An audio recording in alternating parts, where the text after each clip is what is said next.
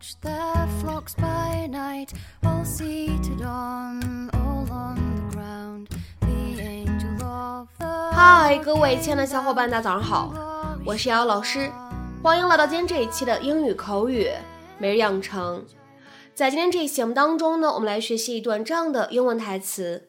那么首先的话呢，先来听一下 What is this hold you have on me? What is this hold you have on me？你到底是给我施了什么魔法？What is this hold you have on me? What is this hold you have on me? 那么在这样一句话当中呢，我们需要注意哪些发音技巧呢？主要呢是需要关注两处。第一处，当 what 和 is 放在一起的时候呢，我们可以做一个连读，而且此处呢，在美式发音当中呢，还存在一个非常典型的 flap t，也就是闪音。所以呢，在美式发音当中，这样两个单词呢，我们放在一起可以连读，变成 what is，what is，what is。再来看一下第二处发音技巧，当 have 和 on 放在一起的时候呢，我们可以做一个连读的处理。那么此时呢，我们可以读成 have on，have on on，have on。So you want to try it? I, I don't know. I'm still feeling guilty. It's Ruben's helicopter. Ruben is the whole reason we should be doing this. He's barely living proof that life can change in a second. You gotta grab what you can, when you can. What does this hold you have on me? Wow. Okay, now ease up. Okay, I'm easing up. Uh, okay, it's not working.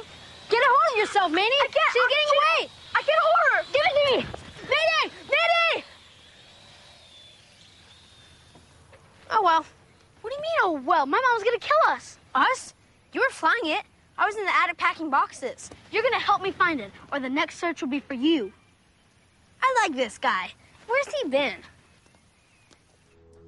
那么今天节目当中呢，我们来学习的表达是 have a hold on somebody。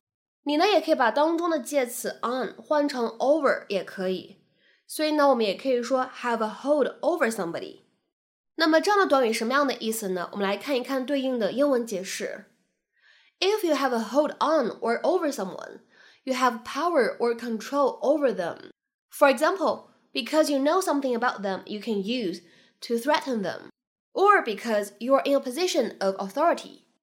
操纵、威胁、拿捏某个人，因为你知道他们的一些把柄，或者因为你身居高位。那么下面呢，我们来看几个例子。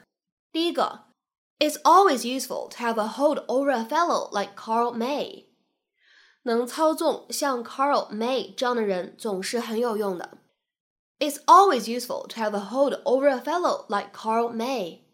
那么下面呢，我们再来看一下第二个例子。